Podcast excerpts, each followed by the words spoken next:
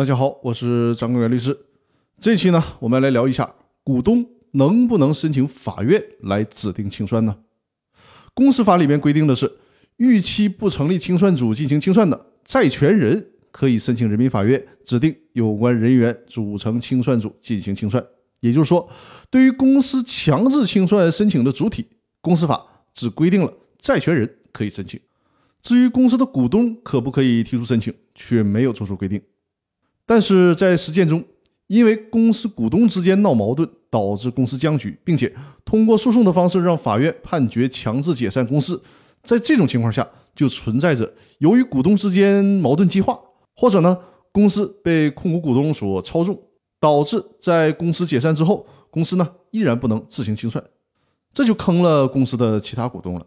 这个时候被欺负的股东往往是比债权人还着急。那这种情况下也得有人管呢。为了解决这个问题呢，最高法院在公司法的司法解释二第七条里面就把公司强制清算的申请主体扩大到了公司股东的范围。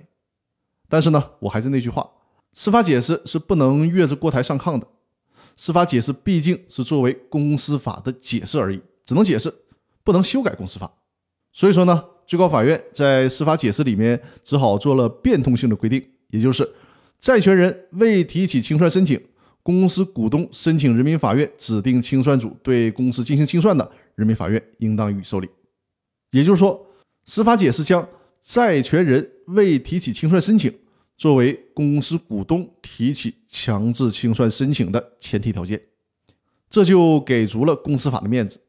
只有在公司债权人没有向人民法院申请指定有关人员组成清算组进行清算的时候，公司的股东才可以站出来申请人民法院来指定清算。那好，这一期的音频就到这里，感谢大家的收听。